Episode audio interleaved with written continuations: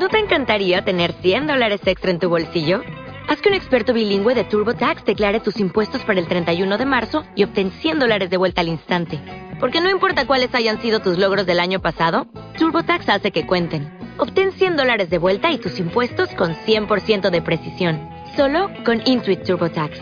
Debes declarar para el 31 de marzo. Crédito solo aplicable al costo de la presentación federal con TurboTax Full Service. Oferta sujeta a cambios o cancelación en cualquier momento. Capítulo 13. Jonas Redmond ha desaparecido. Al oír la voz de Lise, Chase apagó la pantalla de su ordenador y alzó la vista. Discretamente, sin permitir que ella advirtiera sus movimientos, deslizó la cuchilla que había rescatado hacía unas horas, cuando estaba de patrulla con Dante, en uno de los cajones de su escritorio. Salió anoche con un par de amigos, pero no volvió con ellos. Elise permanecía de pie en el umbral de su estudio, irradiando belleza, incluso con las ropas de luto blancas y sin forma que llevaba siempre durante los últimos cinco años. La túnica con mangas acampanadas y la falda larga ondeaban en torno a su pequeña figura, y la única nota de color la daba la faja de viuda, en seda roja, que iba atada suelta a sus caderas. Dada la rigidez de sus costumbres, Chase nunca hubiera imaginado que sería capaz de entrar en su propiedad sin ser invitada. Se levantó de la silla de su escritorio y le ofreció la mano en señal de bienvenida. Por favor, le dijo, incapaz de apartar los ojos de ella mientras se apartaba del umbral y se quedaba de pie junto a la pared lejana. Dicen que tomó algún tipo de droga cuando estaban en la discoteca y que se volvió loco, dijo ella suavemente. Trató de atacar a alguien. Sus amigos se asustaron y salieron huyendo. Lo perdieron en ese momento de pánico, y no saben qué le ocurrió. Ha transcurrido el día entero sin que tengamos ni una noticia de él. Chase no contestó. Elise no querría saber la verdad, y él sería la última persona en someterla a los horribles detalles que sabía de primera mano acerca de la agonía final del joven vampiro. Jonas es uno de los mejores amigos de Camden, lo sabes. Sí, dijo Chase con serenidad. Lo sé. Elise arrugó su lisa frente, luego apartó la mirada de él, sin dejar de toquetear su sortija de bodas. ¿Crees que es posible que los encuentren ahí fuera? Tal vez Cam y Jonas se han escondido juntos en alguna parte. Deben de estar tan asustados, con necesidad de encontrar cobijo para protegerse del sol. Al menos oscurecerá pronto, dentro de tan solo unas horas. Tal vez esta noche tengamos buenas noticias. Chase no fue consciente de moverse hasta que se halló al otro lado del escritorio, tan solo a unos pocos pasos de Elise. Encontraré a Camden. Te lo prometo. Tienes mi juramento, Elise. No descansaré hasta que esté a salvo contigo de nuevo en casa. Ella sacudió débilmente la cabeza. Sé que estás haciendo todo lo que puedes. Pero estás haciendo un gran sacrificio para buscar a Cam. Sé lo mucho que disfrutas el trabajar para la agencia. ¿Y ahora te ves envuelto con esos peligrosos matones de la orden? No te tienes que preocupar por nada de eso, le dijo con suavidad. Mis decisiones las tomo yo. Sé lo que estoy haciendo, y por qué. Al alzar la mirada hacia él, esta vez ella le sonrió, un regalo poco común que él devoró con codicia. Sterling, yo entiendo que tú y mi marido teníais vuestras diferencias. Kentin a veces podía ser inflexible. Sé que te apretaba mucho con los asuntos de la agencia. Pero él te respetaba más que a nadie. Siempre decía que eras el mejor, el que tenía más potencial. Tú le importabas, aunque a menudo le costara demostrártelo. Inspiró y luego soltó el aire en un rápido suspiro. Estoy segura de que él agradecería muchísimo todo lo que estás haciendo por nosotros, Sterling. Estaría tan agradecido como yo. Mirando los cálidos ojos lavanda de Elise, Chase se imaginó trayendo a su hijo de vuelta a casa como un premio que él ganaría solo para ella. Habría lágrimas de alegría y abrazos emocionados. Casi podía sentir los brazos de ella en torno a él en un alivio catártico, con sus ojos húmedos nombrándolo su héroe personal. Su salvador. Él vivía por esa oportunidad. La anhelaba con una ferocidad que le resultaba sorprendente.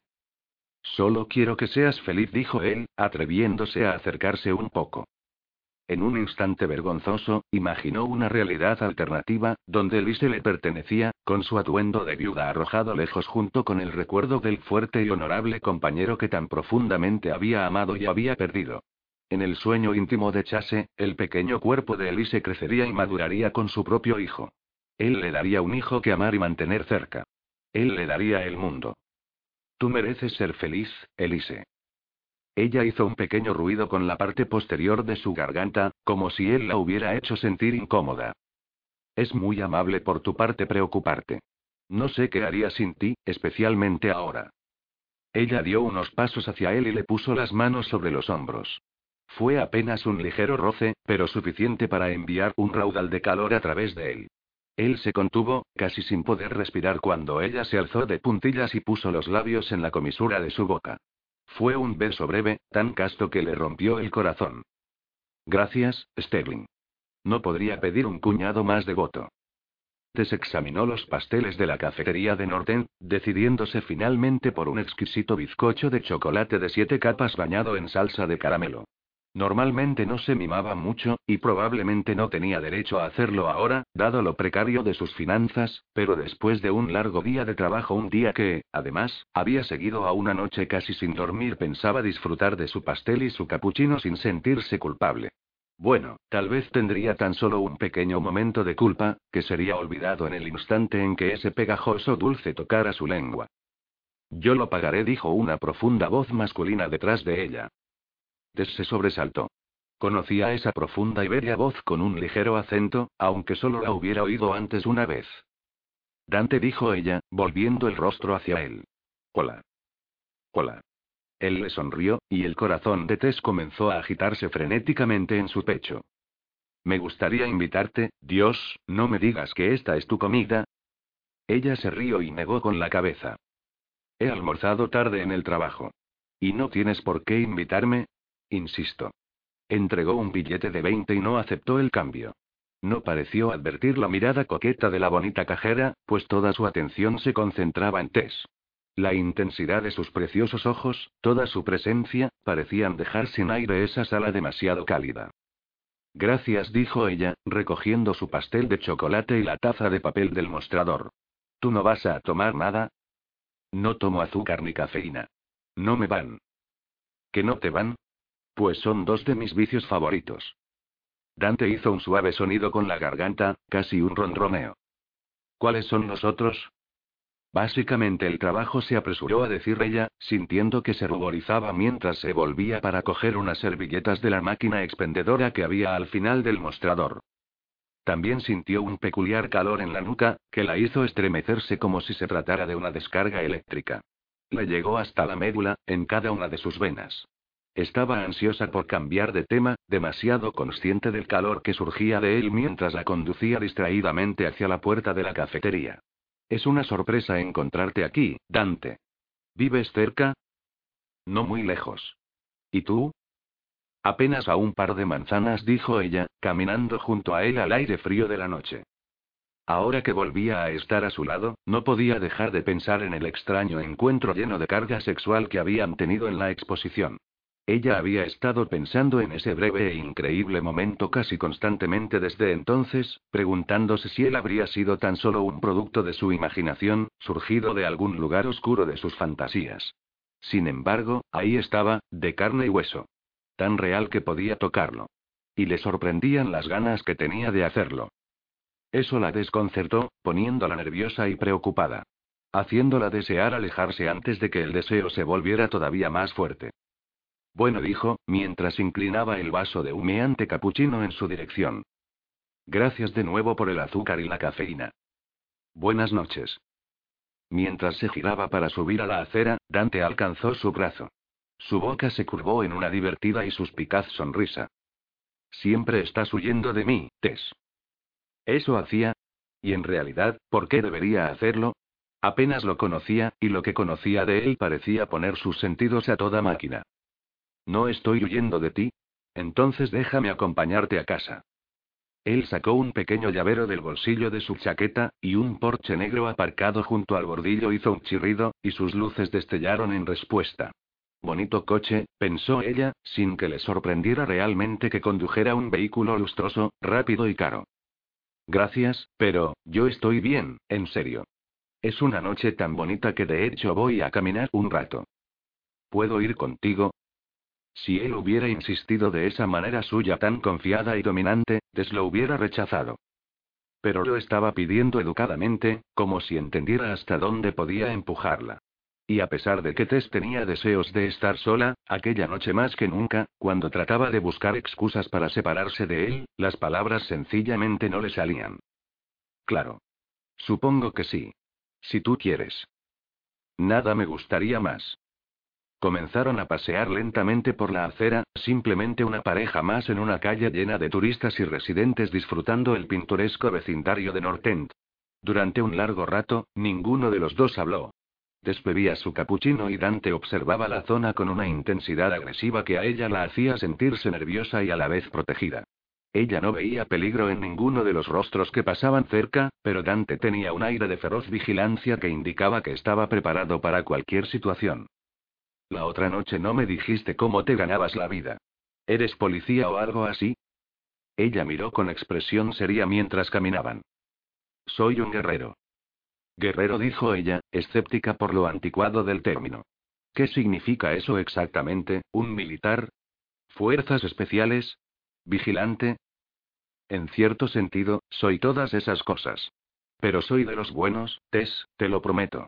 Mis hermanos y yo hacemos todo lo necesario para mantener el orden y asegurarnos de que los débiles e inocentes no sean víctimas de los fuertes y corruptos. Ella no se rió, aunque no estaba del todo segura de que hablara en serio. La forma en que se describía a sí mismo traía a su mente los antiguos ideales de justicia y nobleza, como si estuviera suscrito a algún tipo de código de honor de caballeros. Bueno, no puedo decir que haya visto antes la descripción de ese oficio en algún currículo. En cuanto a mí, simplemente practico la medicina privada como veterinaria. ¿Y qué me dices de tu novio? ¿Qué hace para ganarse la vida? Exnovio se apresuró a aclarar ella.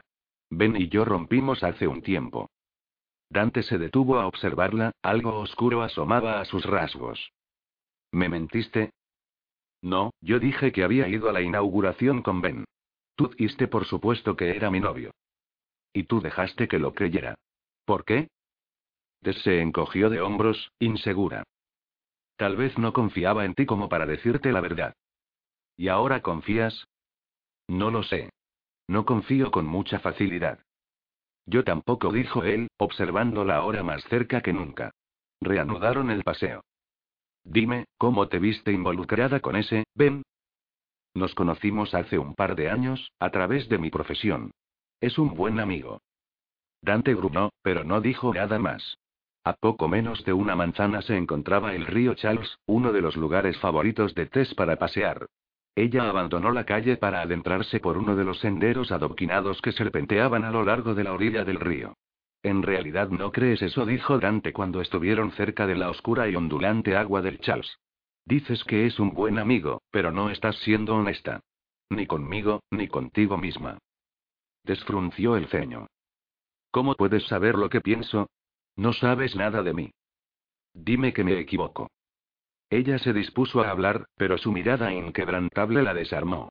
Él la conocía. Dios, ¿cómo era posible que se sintiera tan conectada con él? ¿Cómo podía leer en ella con esa claridad? Ella había tenido esa misma sensación, ese instantáneo y peculiar lazo con él en el museo. Anoche, en la exposición dijo ella, con la voz serena en el frío de la noche, me besaste.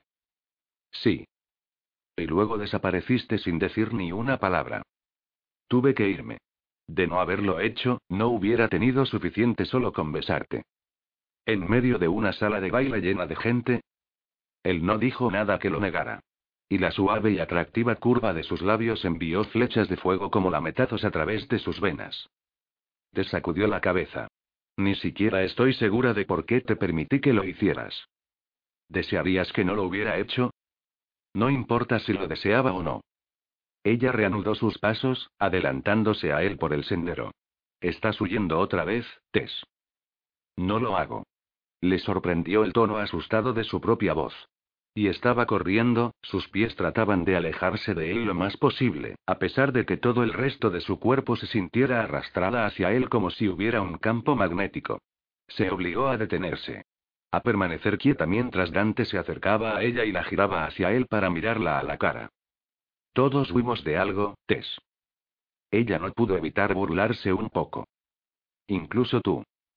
Sí. Incluso yo. Miró fijamente el río, luego asintió con la cabeza mientras volvía la mirada de nuevo hacia ella. ¿Quieres saber toda la verdad? Yo he estado huyendo durante toda mi vida, más tiempo del que puedes imaginar. Ella lo encontraba difícil de creer. Era cierto que sabía muy poco de él, pero si tuviera que describirlo en una palabra, probablemente esta sería valiente. Des no podía imaginar qué podría hacer que ese hombre tan inmensamente confiado dudase un segundo. ¿De qué, Dante? De la muerte. Permaneció callado durante un instante, en actitud reflexiva. A veces pienso que si simplemente continúo moviéndome, si no permito verme anclado por la esperanza o cualquier otra cosa que pueda llevarme a dar un paso en falso, soltó una maldición en la oscuridad. No lo sé. No estoy seguro de si es posible burlar el destino, por más rápido o más lejos que corramos. Despensó sobre su propia vida, el maldito pasado que la había estado abrumando durante tanto tiempo. Había intentado dejarlo atrás, pero siempre estaba allí. Siempre ensombreciendo cada decisión que tomaba, recordándole la maldición que nunca le permitiría vivir verdaderamente. Incluso ahora muchísimo después se preguntaba si sería el momento de cambiar, de empezar de nuevo. ¿Qué piensas, Tess? ¿De qué huyes tú?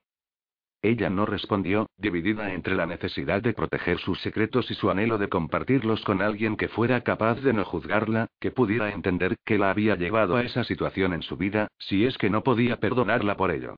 Está bien, dijo Dante con suavidad. No tienes que contármelo ahora. Vamos, busquemos un banco donde puedas sentarte y disfrutar de tu azúcar y tu cafeína. Nunca podrá decirse que soy capaz de negarle a una mujer alguno de sus vicios favoritos. Dante observaba cómo Tess se comía el espeso pastel de chocolate bañado de caramelo, sintiendo que su placer irradiaba a través de la pequeña distancia que los separaba en aquel banco a la orilla del río. Ella le ofreció un bocado, y aunque los de su clase no podían consumir más de un bocado de comida humana, él aceptó probar una pequeña cantidad del dulce, aunque solo fuera para compartir la descarada alegría de Tess. Tragó el pesado, pastoso y bastante asqueroso bocado de dulce con una sonrisa tirante. Está bueno, ¿verdad? Deselamía los dedos cubiertos de chocolate, deslizándolos uno tras otro dentro de su boca para chuparlos. Delicioso, dijo Dante, contemplándola con ansia. Te doy más si quieres. No. Se echó hacia atrás, negando con la cabeza. No, es todo tuyo. Por favor, disfrútalo. Ella lo terminó y luego bebió el último trago de café. Cuando se levantó para tirar la bolsita y el vaso vacío en una papelera del parque, se distrajo con un hombre mayor que paseaba junto al río con una pareja de pequeños perros marrones. Des le dijo algo, luego se puso de cuclillas y dejó que los perros se le subieran encima. Dante la observó reír mientras los perros movían y bailaban reclamando su atención. Esa rígida actitud cautelosa que él había tratado de romper sin éxito, ahora había desaparecido. Durante unos minutos él pudo ver a Tess tal y como era realmente, sin miedo ni desconfianza. Era magnífica, y Dante sintió una descabellada puñalada de envidia por los dos chuchos que se beneficiaban de su afecto desinhibido. Él se acercó y saludó con la cabeza al anciano mientras este y sus perros comenzaban a apartarse. Tess se levantó, todavía sonriendo satisfecha mientras observaba a los animales acudir al trote junto a su amo. Tienes mucho talento con los animales. Son mi oficio, dijo ella, como si necesitara justificar su placer. Eres buena con ellos. Eso es obvio. Me gusta ayudar a los animales. Es algo que me hace sentir útil, supongo. Tal vez algún día podrías mostrarme lo que haces. Tess inclinó la cabeza hacia él. ¿Tienes una mascota? Dante debería haber dicho que no, pero todavía tenía la imagen de ella con esas dos ridículas bolas de pelo y deseaba poder procurarle algún tipo de alegría similar. Tengo un perro. Como esos. Ah, ¿sí? ¿Cómo se llama? Dante se aclaró la garganta, pensando qué nombre podría ponerle a una criatura inútil que dependiera de él para sobrevivir. Arbart dijo con voz cansada, curvando los labios en una sonrisa privada. Se llama Arbart. Bueno, me encantaría conocerlo algún día, Dante.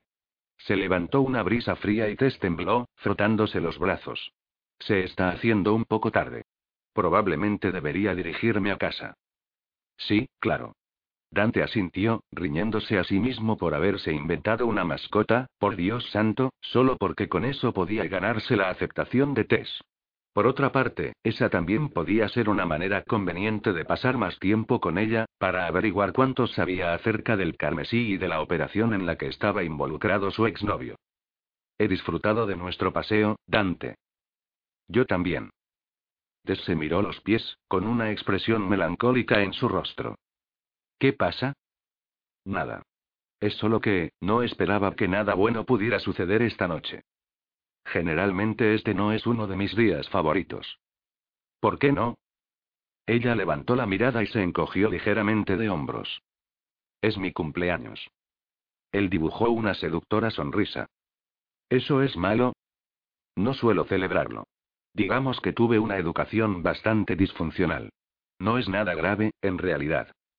En realidad sí lo era. Dante no necesitaba un lazo de sangre con Tess para entender que todavía sentía dolor por una vieja herida.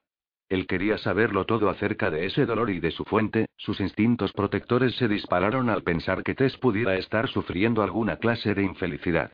Pero ella ya se estaba apartando de él, avanzando lentamente hacia el sendero que los conduciría a la calle de vuelta al barrio. Él alcanzó su mano, demorando su retirada. Deseaba atraerla hacia él y abrazarla. Deberías tener una razón para celebrar cada día, Tess. Y especialmente este. Me encantaría que me dejaras pasar algún tiempo contigo. Ella sonrió, sonrió sinceramente, con sus ojos brillantes bajo el suave resplandor de las farolas del parque y su deliciosa boca extendiéndose en un bello y suave arco. Dante no pudo resistir su necesidad de sentirla cerca. Entrelazó los dedos con los de ella y suavemente la atrajo hacia sí. Contempló su bello rostro, medio perdido en su deseo por ella. Ningún cumpleaños está completo sin un beso. Como una puerta que se cerrara de golpe ante él, la expresión de Tess cambió. Se quedó helada, luego se puso rígida y se apartó de él. No me gustan los besos de cumpleaños, soltó ella en un soplo de aliento. Yo, creo que debemos dar por terminada la noche, Dante. Tess, lo siento. Tengo que irme. Ella ya se estaba moviendo hacia el sendero. Luego dio un giro y salió corriendo con un trote rápido, dejándolo de pie solo en el parque preguntándose qué diablos acababa de pasar. Capítulo 14. Chase se alejó de la finca de la Orden, irritado por la frustración. Aquella noche no patrullaría. Todos los guerreros hacían misiones en solitario, dejando a Chase con varias horas de oscuridad por delante para matar el tiempo por su cuenta.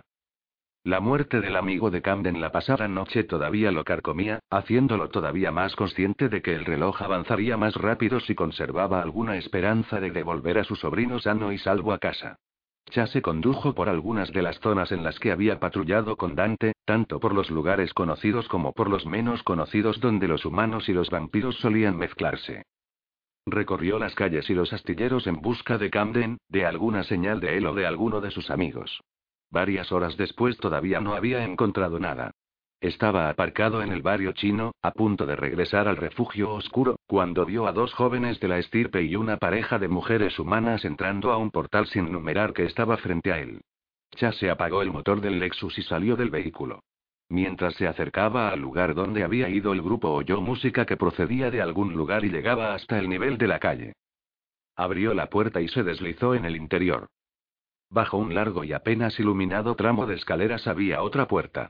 Esta tenía a un gorila humano parado junto a ella, pero Chase no tuvo problema en pasar junto al tipo poniéndole un billete de 100 dólares en la mano. El grave sonido de un bajo llenó la cabeza de Chase cuando entró al club lleno de gente. Había cuerpos agitándose en cualquier lugar donde miraba, la danza rebasaba la habitación en una masa gigante que se sacudía. Escudriñó la densa multitud mientras avanzaba hacia el interior, desde donde se proyectaban luces estroboscópicas azules y rojas que le molestaban en los ojos. Se tropezó con una mujer bebida que estaba bailando con algunos amigos. Chase emitió una disculpa que probablemente ella no pudo oír por encima del estrépito. Con retraso, él se dio cuenta de que le había puesto las manos sobre el muslo, tratando de sostenerla para que no se cayera. Ella le sonrió seductora, lamiéndose los labios, manchados de un rojo brillante por la pigoleta que estaba chupando. Ella bailaba ahora más cerca de él, descaradamente sexual frotando su cuerpo contra el suyo. Chase contempló su boca, y luego la delgada línea blanca de su cuello. Las venas de él comenzaron a zumbar, mientras una fiebre crecía en su sangre. Debería marcharse. Si Camden se encontraba allí, las posibilidades de encontrarlo eran muy bajas. Demasiada gente, demasiado ruido. La mujer le rodeó los hombros con las manos, deteniéndose frente a él, con sus muslos rozando los de él. La falda que llevaba era ridículamente corta, tan corta que cuando se volvió y apretó el trasero contra su ingle, se vio que no llevaba nada debajo. Dios santo. ¿Realmente tenía que salir de allí? Otro par de brazos lo rodearon por detrás, una de las amigas de la chica que había decidido jugar también. Una tercera se acercó y le dio a la primera un largo y húmedo beso. Las dos miraban a Chase mientras sus lenguas resbalaban juntas como serpientes. La polla se le puso inmediatamente dura dentro de los pantalones. La mujer que tenía detrás alargó la mano hacia abajo, acariciando el bulto todavía más duro gracias a sus hábiles y despiadados dedos. Chase cerró los ojos, sintiendo que la lujuria se enroscaba con otra hambre distinta, una que no había saciado hacía casi tanto tiempo como su urgencia sexual. Estaba hambriento, su cuerpo reclamaba tanto satisfacción como liberación. Las dos mujeres lo besaron ahora a él, compartiendo su boca mientras la multitud alrededor de ellos seguía bailando, sin importarles que la exhibición carnal tuviera lugar allí mismo. No eran los únicos. Chase vio a más de una pareja ocupada, y a más de un vampiro de la estirpe que encontraba una huésped en medio de la sensualidad explícita del lugar. Con un gruñido, Chase deslizó sus manos por debajo de la falda corta de la primera mujer. Arrugó la tela con rudeza, dejándola expuesta a su mirada hambrienta mientras su amiga le daba a él un caliente lametazo en el cuello. Los colmillos de Chase se alargaron en su boca mientras penetraba con la mano la húmeda hendidura que se ponía horcajada sobre su muslo. Las otras mujeres jugaban con su cremallera, bajándola y metiendo las manos para acariciar su miembro erecto. La necesidad lo arrolló, la urgencia por follar y alimentarse era incontenible. Con rudeza agarró a una de las hembras por los hombros y la empujó hacia abajo delante de él. Ella se arrodilló, liberándole la polla e introduciéndosela dentro de la boca. Mientras se la chupaba enérgicamente, y la otra mujer le movía la mano para alcanzar su propio clímax, ya se acercó la tercera mujer a su boca. Sus colmillos palpitaban incluso más que su sexo, su visión se hacía más aguda a medida que el hambre afilaba sus pupilas hasta convertirlas en hendiduras y aumentaba todos sus sentidos. Separó los labios mientras apretaba el cuello de la hembra contra su boca. Con un seco empujón, la inmovilizó, abrió su vena y dejó que la sabrosa y cálida sangre pasara a través de sus dientes. Chase se alimentó rápido y a fondo, con una pérdida de control nada propia de él y que le pareció repugnante. Pero no podía parar. Bebió con fuerza, y cada vez que chupaba la vena de su anfitriona, la urgencia de liberación crecía más vertiginosamente entre sus piernas. Movió sus caderas repetidamente, agarrando con una mano el cabello de la mujer mientras perseguía su orgasmo. Estaba a punto de llegar, rugiendo a través de él. Con un furioso estallido explotó. Todavía tenía la boca agarrada con fuerza a su anfitriona. Pasó la lengua sobre los pinchazos de las heridas, cerrándolos herméticamente. Ella jadeaba anhelando su propia liberación, las tres mujeres lo manoseaban maullando y gimiendo en busca de más. Chase se apartó de las manos que lo sujetaban, odiando lo que acababa de hacer. Llevó la palma de la mano hasta la frente de su huésped y limpió su memoria. Luego hizo lo mismo con las otras dos. Tenía tantas ganas de salir de allí que prácticamente temblaba ante la idea. Se abrochó los pantalones y sintió que una oleada de inquietud recorría su espina dorsal. Desde algún lugar de la sala unos ojos lo estaban mirando. Examinó la multitud en busca del intruso, y se sorprendió contemplando a uno de los vampiros de la orden. Tegan. Al carajo su idea de considerarse superior a los machos de la estirpe que elegían vivir una vida de violencia y una justicia casi de vigilantes. ¿Cuánto de la degradante falta de control de Chase habría visto Tegan? Probablemente toda, aunque la expresión del vampiro no traicionaba nada, simplemente se limitaba a sostener una mirada fría, plana y cómplice.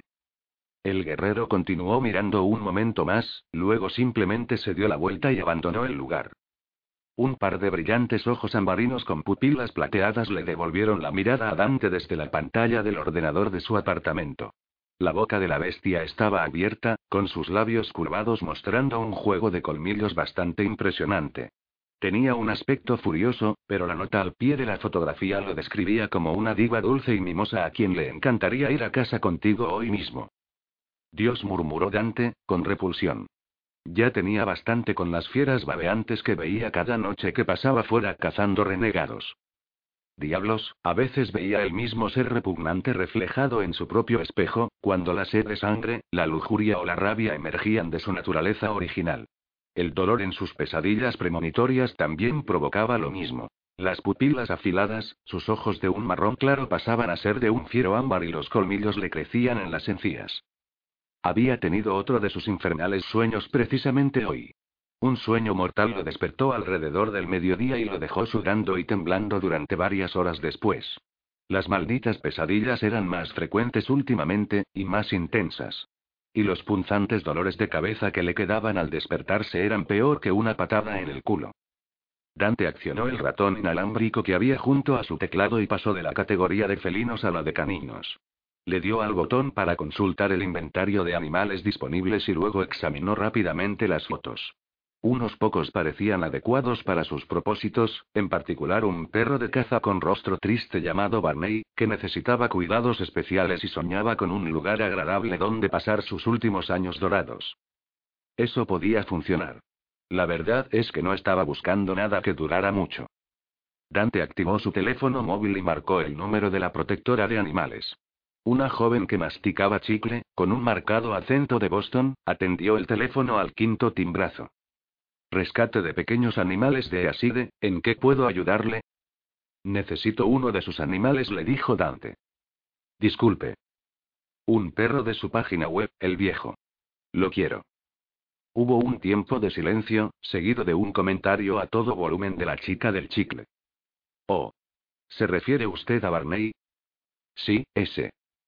Bueno, lo siento, pero ya ha sido adoptado. ¿Todavía sale en la página? Deben de haber olvidado ponerla al día. ¿Qué tipo de perro está buscando?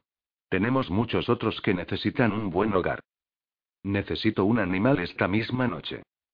Ella soltó una pequeña risita insegura. Un, la verdad es que no funcionamos así. Necesitamos que venga y rellene una solicitud, y luego se entreviste, con uno de nuestros. Puedo pagar. Bueno, eso está bien, porque pedimos una pequeña donación para cubrir el tratamiento y. ¿Será suficiente con 100 dólares? ¿Eh? ¿200? Preguntó, sin importarle realmente el precio. Es muy importante para mí. Sí, dijo ella, yo, un, esa era mi idea. Dante bajó la voz y se concentró en la manejablemente humana que había al otro lado del teléfono. Ayúdeme. De verdad necesito uno de sus animales. Ahora piense un poco y dígame qué es lo que tengo que hacer para conseguirlo. Ella vaciló durante unos segundos. Mire, podrían despedirme por esto, pero tenemos un perro que acaba de llegar hoy. Ni siquiera ha sido examinado todavía, pero no parece que esté en las mejores condiciones. Y para ser honesta con usted, tampoco tiene buen aspecto. No tenemos espacio para él ahora, así que está en la lista para ser sacrificado mañana por la mañana. Me lo llevaré. Dante comprobó la hora. Eran las cinco pasadas, ya había oscurecido, gracias a que Nueva Inglaterra pertenecía a la zona horaria del este. Harvard no se presentaría en el recinto hasta dentro de un par de horas. Tiempo suficiente para llevar a cabo su pequeña transacción antes de tener que unirse con el agente para la patrulla nocturna. Se puso en pie, agarró su chaqueta y sus llaves. Salvo ahora mismo. Estaré allí en unos 20 minutos. De acuerdo. Cerramos a las cinco y media, pero le esperaré. Entre por detrás y pregunte por Rosa. Soy yo. Hizo explotar su chicle otra vez, él podía oír funcionar su mandíbula en un frenesí de rápidos ruidos secos. Ah, en cuanto al dinero, los 200, ¿podrá pagarlos en efectivo? Dante sonrió mientras salía por la puerta. Hecho. Capítulo 15. Descomprobó de nuevo la última imagen de su ordenador, asegurándose de que la suma era la correcta antes de darle al botón para completar la transferencia de fondos. Las facturas atrasadas de la clínica estarían pagadas ahora, pero su cuenta de ahorros tendría mil dólares menos. Y el mes siguiente las facturas comenzarían a acumularse otra vez. Hola, Tess. Nora apareció en el umbral de la puerta y dio un golpecito vacilante en el marco. Siento interrumpir, pero son casi las seis y tengo que irme a estudiar para un examen que tengo mañana. ¿Quieres que cierre? De acuerdo, dijo Tess, frotándose las sienes, donde dos nudos tensionales habían comenzado a sentarse. Gracias, Nora. Buenas noches. Nora la miró durante un largo momento y luego bajó la vista hasta la enorme pila de facturas del escritorio. ¿Todo está en orden? Sí. Tess trató de esbozar una sonrisa alentadora. Sí, todo está bien. Vi hoy el aviso del propietario. El alquiler subirá a principios de año, ¿no? Desasintió. Solo el 8%. Realmente no era mucho, pero ella apenas podía cubrir el alquiler de la clínica tal como estaba. El aumento probablemente sería la gota que colmaría el vaso, a menos que comenzara a cobrar más por sus servicios. Eso seguramente le haría perder más de la mitad de los clientes, lo cual la llevaría directamente a la quiebra. La única alternativa razonable sería entonces cerrar la clínica y dedicarse a otra cosa. Tess no temía esa opción. Estaba acostumbrada a los cambios. A veces se preguntaba si acaso no sería más fácil para ella empezar de nuevo que profundizar realmente en algo. Todavía estaba buscando un lugar agradable en el que dejarse caer. Tal vez nunca lo encontraría. Mira, Tess, yo, quiero hablar de algo contigo. Mis clases se están haciendo más intensas este último semestre, y realmente necesito dedicarme en serio. Vaciló, moviendo los hombros. Sabes que me gusta trabajar aquí, pero voy a tener que recortar mis horas. Desasintió, en señal de aceptación. De acuerdo. Es solo que entre la clínica y los estudios, no tengo tiempo de darme un respiro, ¿sabes? Mi padre se casa dentro de unas semanas, por eso también estoy pensando en irme de su casa. Por otro lado, mi madre quiere que vuelva con ella a California después de graduarme en primavera, está bien. De verdad, lo entiendo, dijo Tess, ligeramente aliviada. Había compartido con Nora algunas de sus luchas con los asuntos económicos, y aunque Nora insistía en que aguantaran juntas, Tess se seguía sintiendo responsable. De hecho, había veces en que sentía que estaba manteniendo la clínica a flote más por sus clientes y por Nora que para sí misma. Era buena en su trabajo, eso lo sabía, pero no podía dejar de sentir que su nueva vida no era más que otra forma de seguir ocultándose. De su pasado, desde luego, pero también del aquí y el ahora. De algo que tenía miedo de examinar de cerca. Siempre estás huyendo, despunto las palabras de Dante resonaban en su mente. Se había sentido identificada con lo que le había dicho, sentía que la observación que le había hecho era acertada. Al igual que él, a menudo pensaba que si continuaba moviéndose, si continuaba corriendo, tal vez, solo tal vez, sería capaz de sobrevivir. Sin embargo, no temía a la muerte. Su demonio estaba siempre a su lado.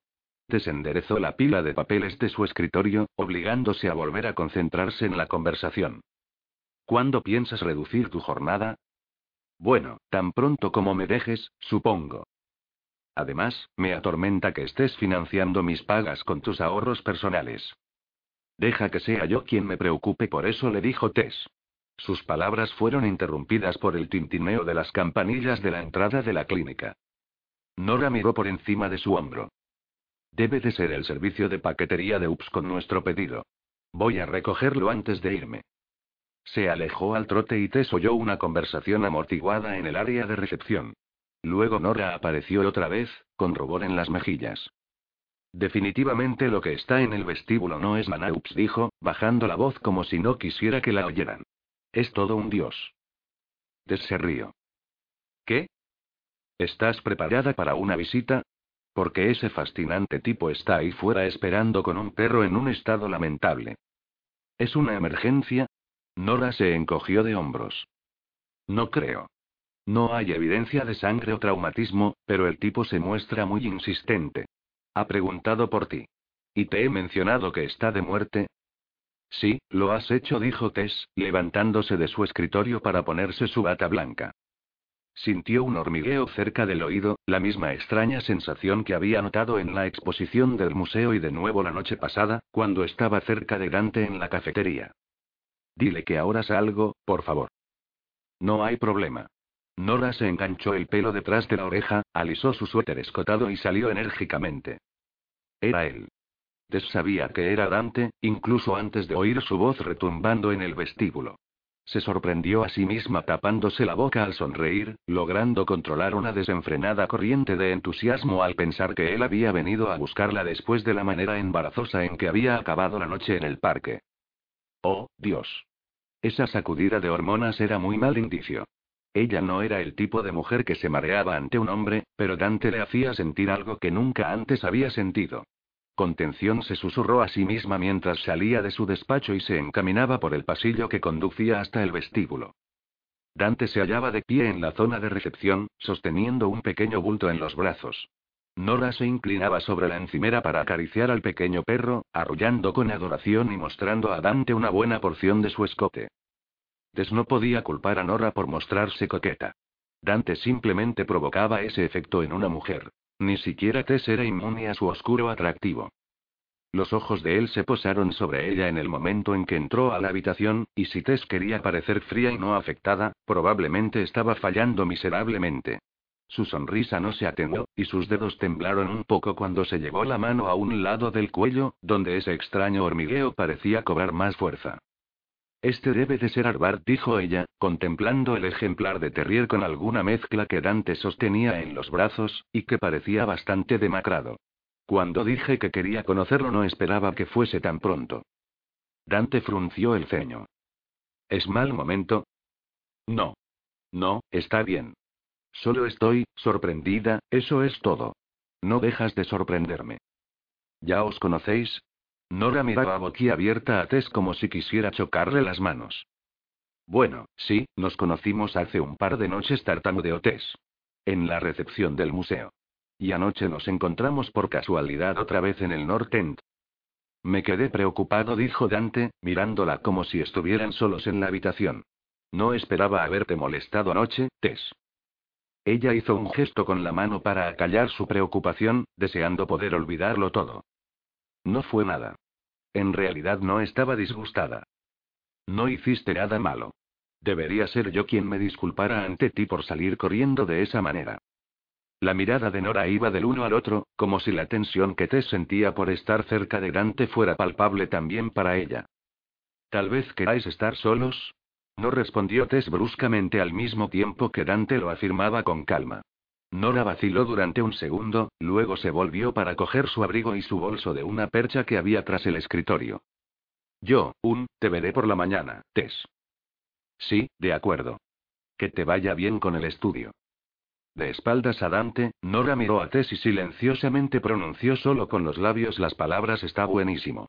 Mientras se dirigía hacia la salida trasera, donde tenía aparcado el coche. Unos segundos más tarde, retumbó el sonido de un motor, desvaneciéndose a medida que Nora se alejaba. Hasta aquel momento, Tess había estado tan distraída por la presencia de Dante que apenas se había fijado en el estado del perro. Ahora no pudo evitar sentir una oleada de pena por el animal.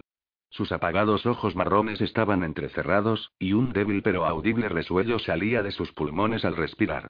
Solo con verlo, Tess podía advertir que el perro necesitaba cuidados. ¿Te importa que lo examine? preguntó, alegrándose de poder concentrarse en algo más allá de Dante y la tensión que parecía haber entre ellos.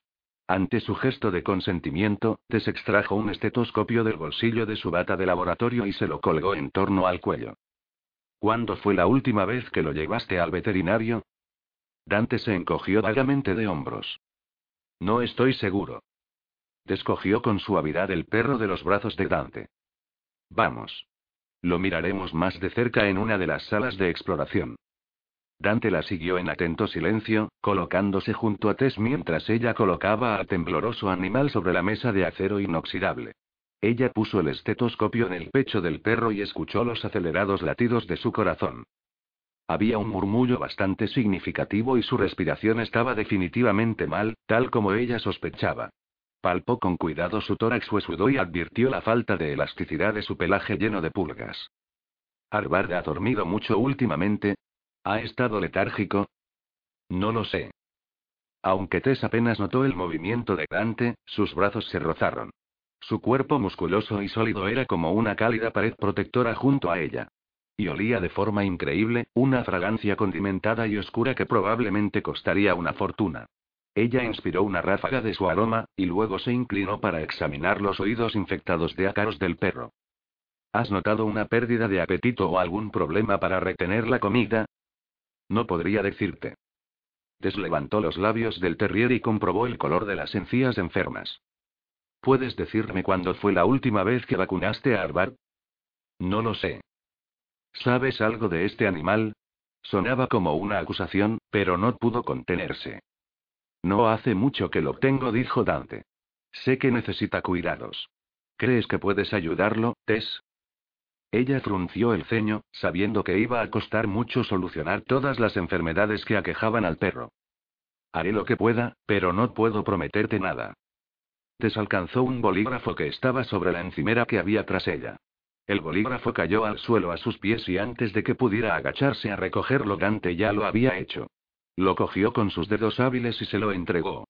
Al aceptarlo, ella notó que su pulgar le rozaba la mano. Llevó el brazo junto a su cuerpo con un movimiento repentino. ¿Por qué te pongo tan nerviosa? Ella le lanzó una mirada que probablemente lo explicaba todo. No me pones nerviosa. ¿Estás segura? Pareces, inquieta. De hecho lo estaba.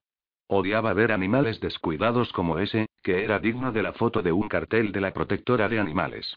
Y la conmoción que le provocaba todo lo que iba mal en su vida ahora le estaba pesando mucho.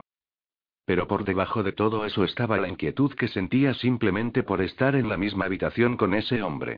Que Dios la amparase, pero cuando lo miraba a los ojos se sentía sacudida por la impresión totalmente real y vivida de que ambos estaban desnudos juntos, con las piernas entrelazadas, los cuerpos húmedos y brillantes, arqueados el uno contra el otro en una cama con sábanas de seda escarlata. Podía sentir sus grandes manos acariciándola, y su boca caliente apretada y hambrienta contra su cuello. Podía sentir su sexo entrando y saliendo de ella, mientras sus dientes acariciaban esa sensible zona debajo de su oído, ahora latiendo con el pesado redoble de un tambor. Se quedó colgada de sus ojos de un intenso color ámbar, viendo todo eso con tanta claridad como si se tratara de un recuerdo. O de un futuro que danzaba más allá de su comprensión.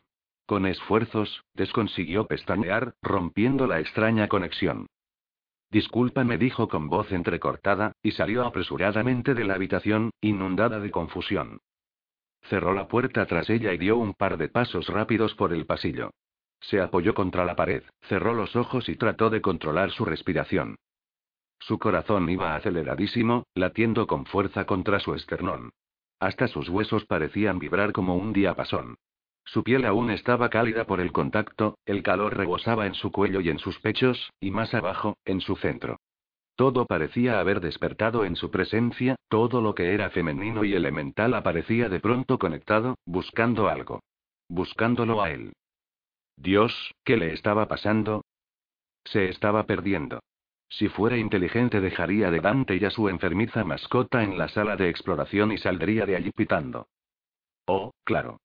Eso sería realmente profesional. Muy adulto. Él la había besado una vez. Todo lo que había hecho ahora había sido rozarla con la yema de los dedos. Era ella la que estaba reaccionando de manera exagerada. Destomó aire profundamente, y repitió el ejercicio una vez más, deseando que su fisiología hiperactiva se calmase. Cuando finalmente consiguió recuperar el control, se volvió y se dirigió a la sala de examen, pensando en una docena de patéticas excusas que pudieran explicar por qué había salido corriendo. Lo siento, dijo mientras abría la puerta. Creí que había sonado el teléfono. Cortó en seco la pobre excusa en cuanto lo vio. Estaba sentado en el suelo como si acabara de caerse, la cabeza agachada y sujeta con las grandes palmas de las manos. Las yemas de sus dedos se veían blancas por la fuerza con que las apretaba contra el cuero cabelludo. Parecía estar soportando una atroz agonía, la respiración siseaba a través de sus dientes y tenía los ojos cerrados con fuerza. Oh, Dios mío, susurró ella, entrando en la habitación. Dante, ¿qué te ha pasado? ¿Qué te ocurre? Él no respondió. Tal vez era incapaz. Aunque era evidente que estaba sufriendo mucho daño, Dante irradiaba un peligro oscuro y salvaje que, de tan poderoso, parecía casi inhumano. Al contemplarlo dolorido en el suelo, destuvo una especie de déjà vu, una especie de presentimiento que le provocó un hormigueo en la espina dorsal. Comenzó a retroceder, dispuesta a llamar al 911 y dejar su problema cualquiera que fuese en manos de alguien más. Pero entonces sus grandes hombros se encorvaron sacudiéndose dolorosamente. Dejó escapar un gemido, y ese sonido grave y angustiado era más de lo que ella podía soportar. Dante no sabía qué lo había golpeado. La visión mortal le sobrevino súbitamente, asaltándolo como una explosión abrasadora de la luz del día. Estaba despierto, al menos, pero suspendido en un estado de conciencia paralizante, con todos sus sentidos asidos por un asalto debilitante. La visión no lo había sorprendido nunca antes estando despierto. Nunca había sido tan feroz, tan implacablemente fuerte. Al minuto siguiente de haber estado de pie junto a Tess, inundado de las eróticas imágenes de lo que deseaba hacer con ella, se halló de pronto tirado como un burro en el suelo del linóleo de la sala de exploraciones, sintiendo como era engullido por el humo y por las llamas. El fuego lo rodeaba por todas partes, arrojando gruesas columnas de humo negro y punzante. No podía moverse. Se sentía encadenado, indefenso, asustado. El dolor era inmenso, como también lo era la desesperación. Le avergonzaba cuán profundamente sentía ambas cosas, lo duro que era para él no poder gritar atormentado por aquello que estaba viviendo con su mente. Pero resistía, que era la única cosa que podía hacer cuando lo golpeaba aquella visión, y rezaba para que acabara pronto. Oyó que Tess pronunciaba su nombre, preguntándole qué necesitaba. No podía responder. Tenía la garganta seca, la boca llena de cenizas. Sintió la sinceridad de su preocupación y su temor, mientras se acercaba a él. Quería decirle que se marchara, para que lo dejara sufrir aquello a solas, de la única manera que sabía hacerlo. Pero luego sintió unos dedos fríos y suaves que se posaban sobre su hombro. Sintió la blanca calma del sueño flotando sobre él como una manta que lo cubría mientras ella acariciaba su espalda tensa y el pelo de su nuca, humedecido por el sudor. Te pondrás bien, le dijo con suavidad. Deja que te ayude, Dante. Estás a salvo. Y por primera vez en su vida, él creyó que lo estaba.